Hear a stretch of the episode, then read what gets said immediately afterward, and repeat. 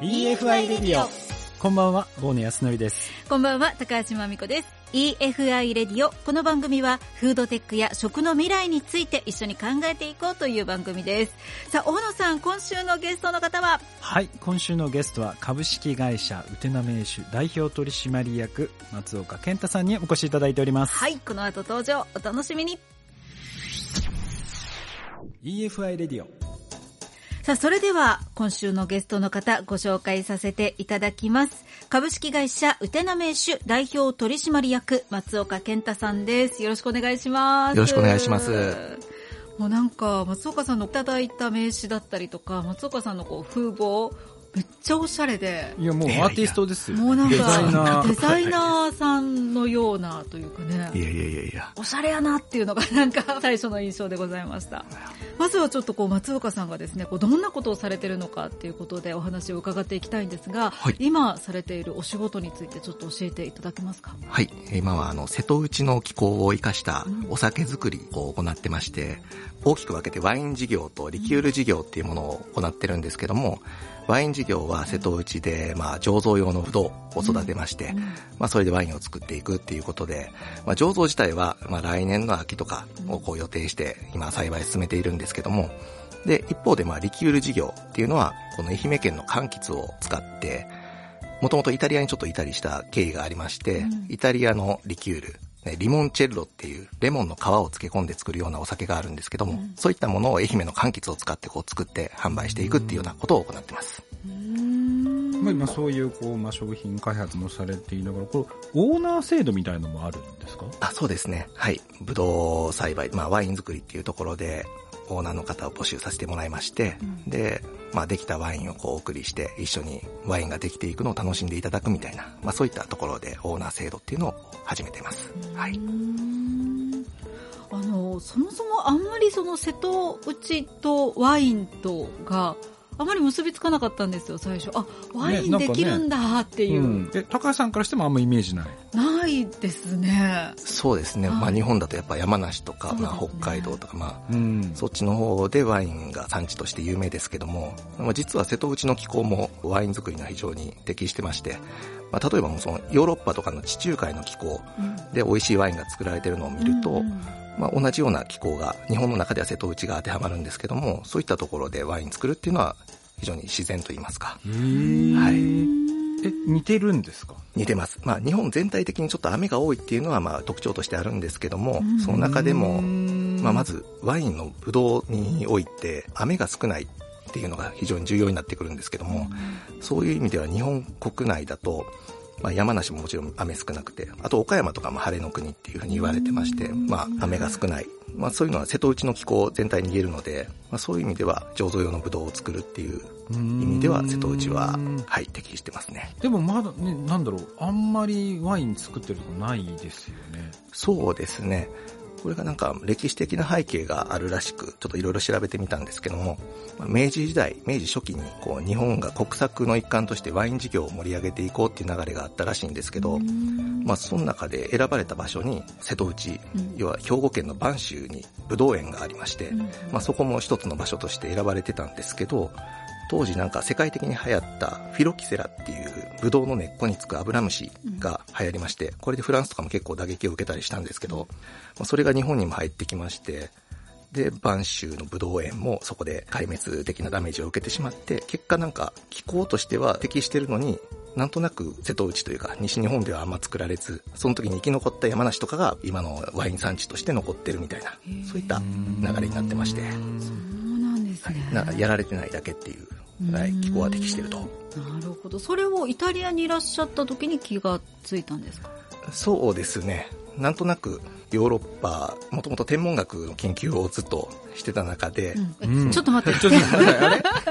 え？そう天文学者さんだったんですか？そうですね、あの、ブラックホール専門で、えー！ブラックホール？はい。10年近く研究を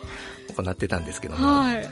まあ、それをやってる中で、その、特にあの、共同研究者にイタリア人が多かったっていうのもあって、はい。で、イタリアに行ったりする機会も多かったんですけど、ええ。その中でもともと愛媛県出身なんですけど、はい。瀬戸内の気候と地中海の気候似てるなと。うん。で、地中海で結構美味しいワインとかいろんなもの作られてるのを見ると、うん。瀬戸内でもワイン作られてもいいのになっていうのはなんとなく頭の中にあったんですけど、うん。まあでもなんとなくあったとしてもその天文学者として研究されてるわけじゃないですか。はい。そこからこうなぜこう移行したというか実績とかもずっと研究されてねそうですねき。たんですよね。はい。はいまあ、その天文学も非常に未だにワクワクする分野なんですけども、はいはいその、瀬戸内でお酒を作るうんっていうことを考えて、こう、ちょっといろんなことを調べたり、うんいろんな人の話聞いたりとかしてる中で、うん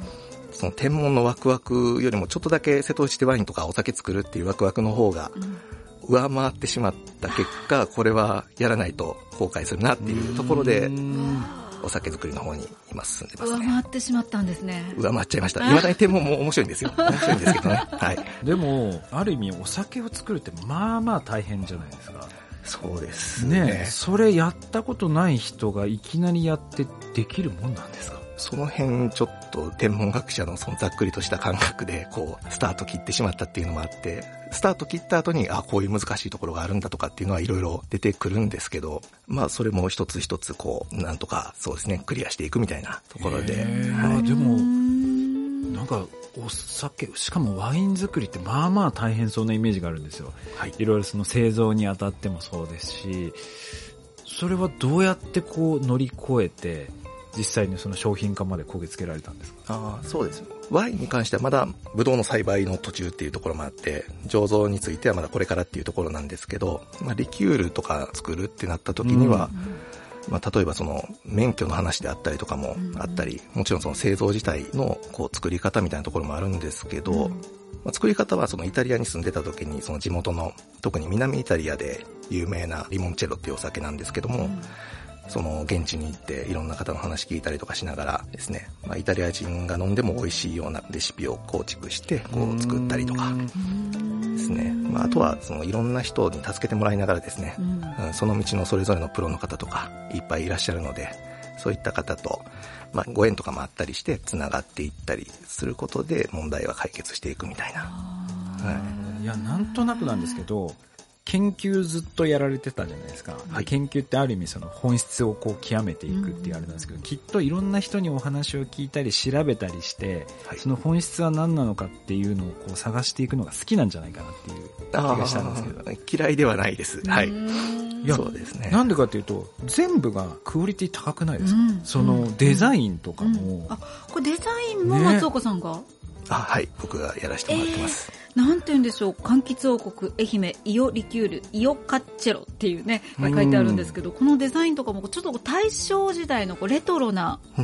感じがすごくしてあめっちゃおしゃれっていう感覚。なんですか？これも全部松岡さんが考えられたんですそうですね。すごいでまあ、その、せっかく日本で作るっていうので、日本っぽさも出していきたいなっていう中で、日本っぽさとその西洋のなんかいいところを融合したような、そういう世界観が作れないかなっていうところで、うん突き詰めていった結果、そのレトロな感じというか、うん明治大正あたりのちょうど和と洋が混ざり合ったようなところのデザインになったと。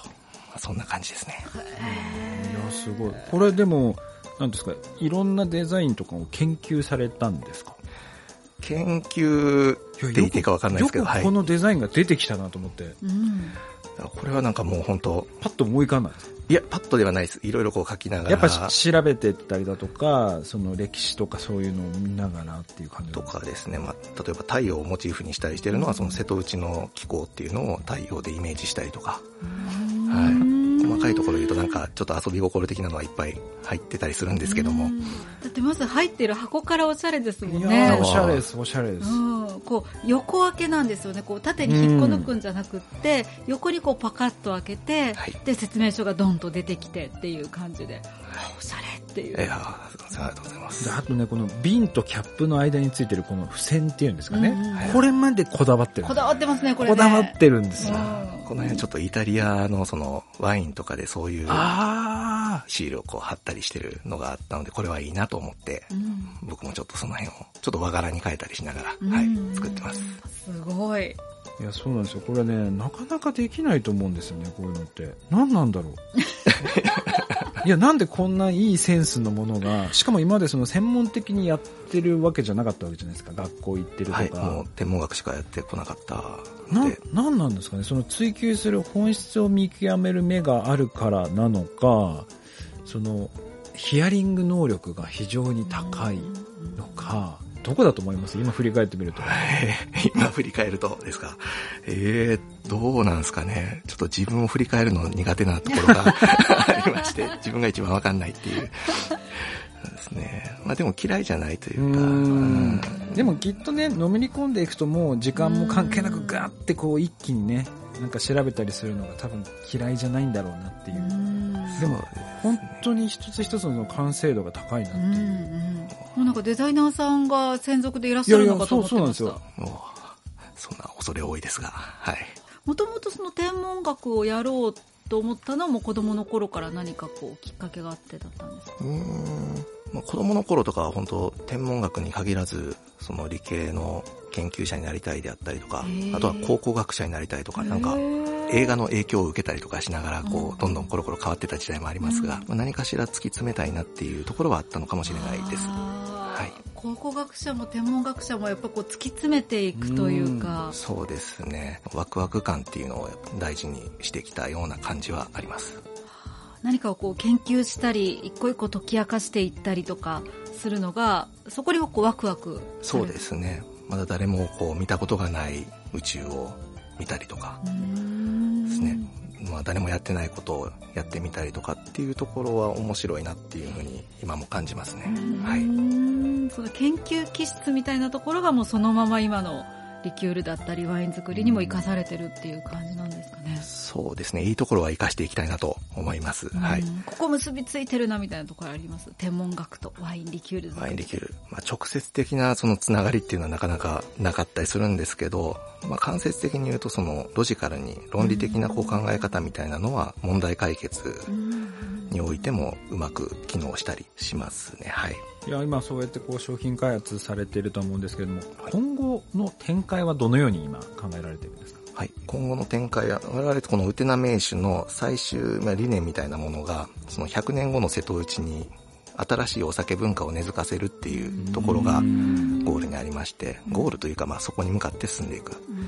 例えばイタリアとか行くともう何百年とか、まあ、リモンチェロでも400年ぐらい歴史があったりするんですけど、まあその土地にも根付いた、その土地ならではのもので、かつ地元のその土地の人が自信を持ってなんか進めてるような、この土地に来たらこれを食べてこれを飲みなさいみたいなことを自然と言えるような文化があったので、まあそういったものを日本の中にももっとあってもいいんじゃないかなっていうところで、せっかくこの瀬戸内っていう面白い気候があるので、まあここでお酒っていう形を通してですね、こう新しいまあ、お酒そのものを作るっていうよりかはお酒文化を根付かせていけたらいいなっていうところに目標というか、うんがありまして、そこに突き進んでいくっていうことをやっていきたいです。はい。うんいや、でもなんかその、イタリアと気候が似ているっていうのはちょっといろんな人に知ってほしいですうね。んいや、ワイン作れるんだよと。うん瀬戸内で。そうですね、うん本当日本の地中海うんみたいな感じで言われるのもいいんですけど、もっともう瀬戸内っていう気候をもっと世界の人にも知ってもらいたいなっていう。ね、だかはいら地中海っていうブランドが世界の人が知ってるように、うんあ、瀬戸内ね、みたいな。はいうん。そういう風になれば一番嬉しいというか面白いかなと思いますね。インスタとか見たらねこういう美味しい飲み方もあるよなんてたくさん出ているので、はい。ぜひこれを見て皆さんまた召し上がっていただけたらなと思います実はね大野さんここにこうあるんですけどね瓶はね。はい。まあ、一応収録中なので、うんこのまま開けることなく、ね、ちょっとこの後飲みたいですけど。度数30度あるので、はい、結構強めなので。わかりました。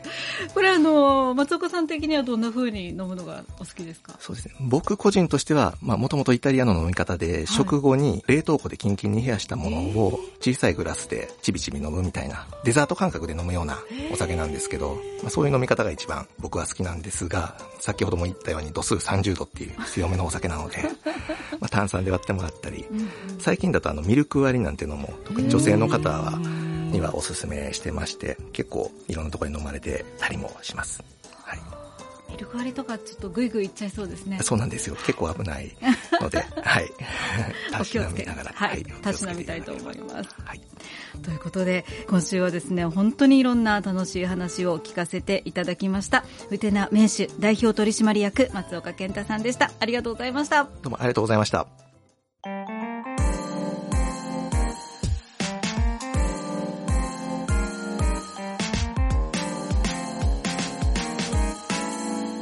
EFI トピックスさあ、ここからは EFI トピックスのコーナーです。大野さん、今週はどんな話題でしょうか、はい、えー、今週はですね、はい、発酵技術です。発酵発酵です。うん、実は言うと今かなり注目をされておりまして、えー、大きい会社でダノンっていうヨーグルトとかやってる、はいはい、がですね、精密発酵企業にまあ出資をしたりですとか、えー、世界ではですね、今その発酵を手掛ける会社に、まあ、数億円単位で出資をするっていうことが盛んなんですね。で、なんでこの発酵というものが今注目されているかと言いますと、例えば、まあ、代替タンパク質ですとか、あとそれ以外にプラスチックの新しい代替となるようなもの、バイオ燃料を作ったりとか、そういうものにも今いろんなものにこの発酵技術って応用できる。人が食べるもの以外にもいろんなものに食品リサイクルですとか、そういったものにも使えるので、今世界中の企業が注目してやってるんですよ。でね、世界では、まあ、まだまだ歴史が浅いんですけど、日本、実は発酵技術すごいんですよ。だって我々いっぱい食べてるんですよ。納豆もそうじゃないですか。確かに。そうなんですよ。うん、だから、日本の企業にとって実はものすごいチャンスで、ただ、これが非常に問題なんですけど、海外はその精密発酵技術って言ってその発酵技術をさらにコンピューターとかでこう IoT を使ってですね、細かく分析して、テクノロジーの力を使ってそういうのをコントロールするんですけど、日本はどちらかというと自然にね、こうやっていくんですけど、世界はどちらかというと今精密発酵の方にこう動いてきているので、ただ逆を言うとですね、今日本の持っているものとその精密のその技術が一体化することで、よりすごいものが世の中にこう出せていける可能性があるので、今発酵技術持ってる人、チャンスです。チャンスだと思います。ちょっとそこにもアンテナをね。そうなんですよ。貼っていただいて。そうなんですよ。県内企業の中にも結構いろいろそういうのやってる企業さんありますんで、うん、だからそういった人たちをサポートするっていうビジネスも多分広がってくるかもしれないですし、うん、これから発酵技術、あの、要チェックかなと思います。はい。ということで EFI トピックスのコーナーでした。EFI レディオ